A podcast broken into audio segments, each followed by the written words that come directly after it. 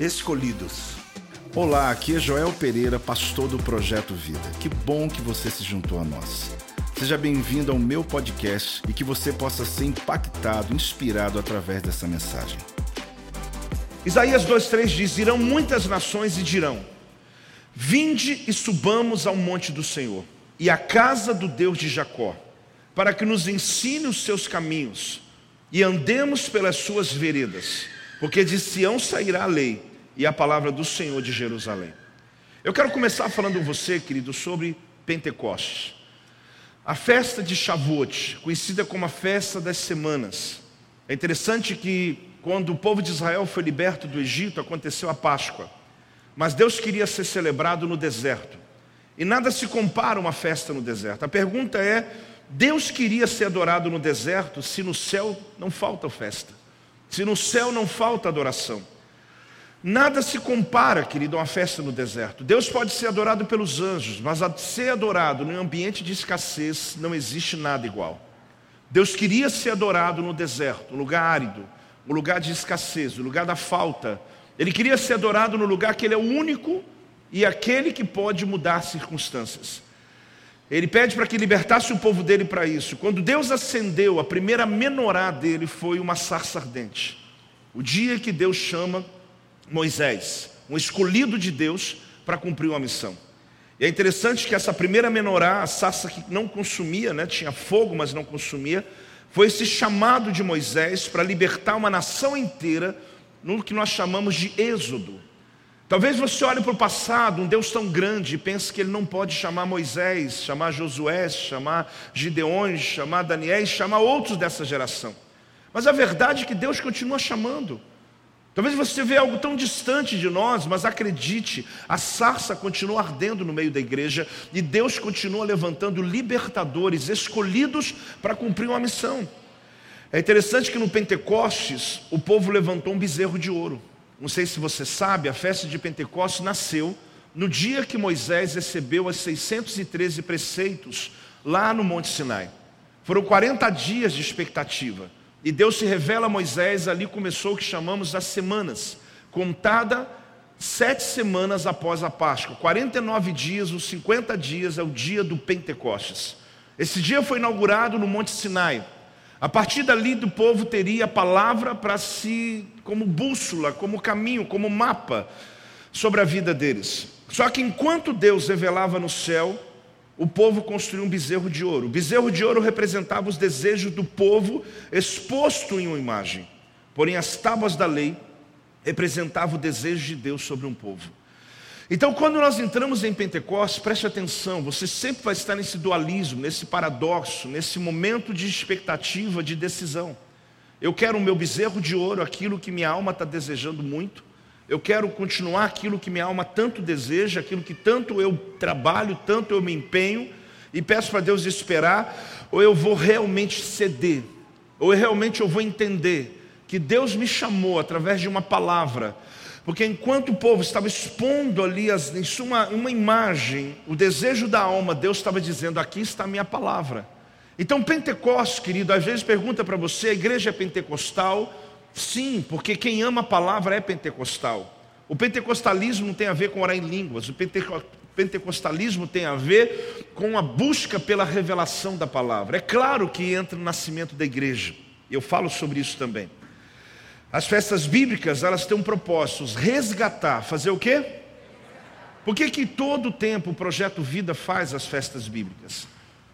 Porque você se esquece, se eu não te lembrar, você se esquece. Se eu não lembrar você o que representa a Páscoa, o que representa o Pentecostes, o que representa o tabernáculo, você se esquece. E a minha função é lembrar você. E toda vez que você se lembra disso, você abre um portal na sua mente. Toda vez que você vem com a sua família em Pentecostes ou tabernáculo, ou qualquer uma das festas que fazemos, ela tem o objetivo de resgatar o que Deus fez no passado para despertar expectativas sobre o teu futuro. É interessante que de longe se via fogueiras. Por que se fazia fogueiras? Para lembrar a coluna de fogo que aquecia o povo. Deixa eu te dar um dado que talvez você não saiba. Num período onde a comunicação não era tão simples como o tempo de hoje, e onde o calendário não é tão objetivo e óbvio como é hoje, o calendário lunar ele não tem como você exatamente fazer uma festa no mesmo dia todos os anos. Por isso que muda-se o tempo, muda-se o momento. E os sacerdotes precisam saber exatamente sobre o tempo. E quando o sacerdote mandava tocar o chofar, ele estava dizendo: anuncia o povo que chegou a festa. E o povo não sabia, ficava ouvindo.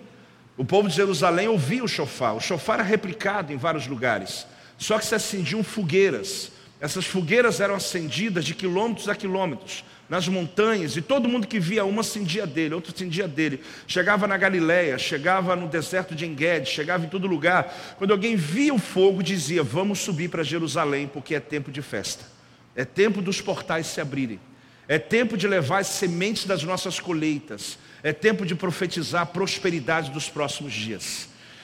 É interessante que quando olhavam a fogueira, lembravam da coluna de fogo. A fumaça também nos faz lembrar da Shekinah que guiou a nação o tempo todo, no tempo que eles passaram pelo deserto. O cabrito morto, não só na Páscoa, mas também havia no sacrifício e outras festas, lembra sempre o livramento do Egito. Mas Pentecostes é a celebração da palavra. Vamos repetir?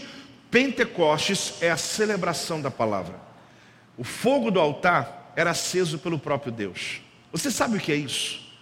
Essa saudade que hoje aqui eu me expressei eu não tenho dúvida de que Deus se move na tua célula, Deus se move na minha casa, Deus se move todas as vezes que nos reunimos neste lugar. Mas o que eu quero te dizer é que tem momentos que Deus acende o fogo, porque Ele mesmo vem e acende o fogo. Existem coisas que eu posso fazer, mas existem coisas que só Deus pode fazer. Hoje é um dia desses que você precisa olhar para Ele, porque só Ele vai fazer e Ele pode fazer coisas extraordinárias na tua vida. O fogo do altar, quem acende é Deus. Não ouse acender aquilo que só Deus acende. Muitos líderes, muitas pessoas são tentados a tentar provocar o Pentecostes. Chega a ser um pecado quando tentamos forçar uma situação onde Deus não está. Pessoas que tentam profetizar onde Deus não profetizou. Pessoas que querem provocar um ambiente que Deus não está lá. Pasmem, preste atenção, igreja. Deus, ele vem enquanto você às vezes nem imagina. Então não tente provocar quando Deus não está falando, simplesmente silencie até que Ele fale, porque quem acende o fogo é o Senhor, quem move sobre a tua causa é o Senhor. O seu momento é de expectativa, o seu momento é de preparo. É interessante que, assim como os portais do fogo que foram abertos no decorrer da história, quando Deus chamava alguém para uma missão, isso é Pentecostes. Desde quando Adão foi expulso do Éden, foi colocada uma espada com uma um círculo do fogo, uma espada fumejante, e ali era o sinal de que o caminho do fogo é o caminho da presença. Todas as vezes que Deus está chamando alguém, Ele vem com fogo, fogo do altar, Ele desce com fogo. Você vai ver isso na história. Deus acendeu o fogo, porém, quando você vai percebendo que o nascimento da igreja foi no dia do Pentecostes, Muitas pessoas acham que Jesus morreu e ali começou a Páscoa. Não, Jesus morreu na Páscoa. Muita gente acha que a igreja nasceu e ali começou o Pentecostes em Atos. Não, não. A igreja nasceu no Pentecostes. Muita gente acha que tabernáculo já se cumpriu, mas Jesus vai voltar cumprindo a festa dos tabernáculos. As duas já se cumpriram. Alguém me diz, sabe o dia, a estação? Não sei. Mas todo tabernáculo eu fico na expectativa, ora vem Jesus. Porque Deus respeitou as datas, você entende isso? No dia do Pentecostes, o nascimento da igreja, e veio um batismo de fogo sobre todos. E para mim o que mais me importa é que no Pentecostes antigo, Deus ele tocou fogo nas pedras, mas no Pentecostes da igreja, Deus mandou fogo sobre pessoas. O que aconteceu antes era Deus acender objetos inanimados, mas no Pentecostes da igreja, Deus acendeu objetos, não, pessoas que tem poder, que tem graça, que tem, tem perspectiva. Deus acendeu a igreja, Deus acendeu você. Deus não acendeu uma pedra da lei, Deus não acendeu uma madeira do altar, Deus acendeu pessoas que quando você anda, o fogo vai pegando em todo lugar que você se encontra. Tem alguém entendendo e recebendo, pode se expressar, pode dar um glória a Deus em nome de Jesus. Então hoje eu estou aqui com muito, muito temor de Deus e com muita certeza de que Deus já está fazendo, mas Pentecostes é um ambiente de chamada ministerial, presta atenção. É um batismo para uma missão, é o lugar dos escolhidos. Então não tem outro lugar, não tem outro ambiente, mesmo você em casa, que você poderia estar. Este é o meu podcast. Você pode acompanhar meus conteúdos diários no Telegram e as mensagens completas no meu canal do YouTube. Não se esqueça de me seguir no Instagram. Compartilhe essa mensagem com outras pessoas e lembre-se: quem se adianta, governa.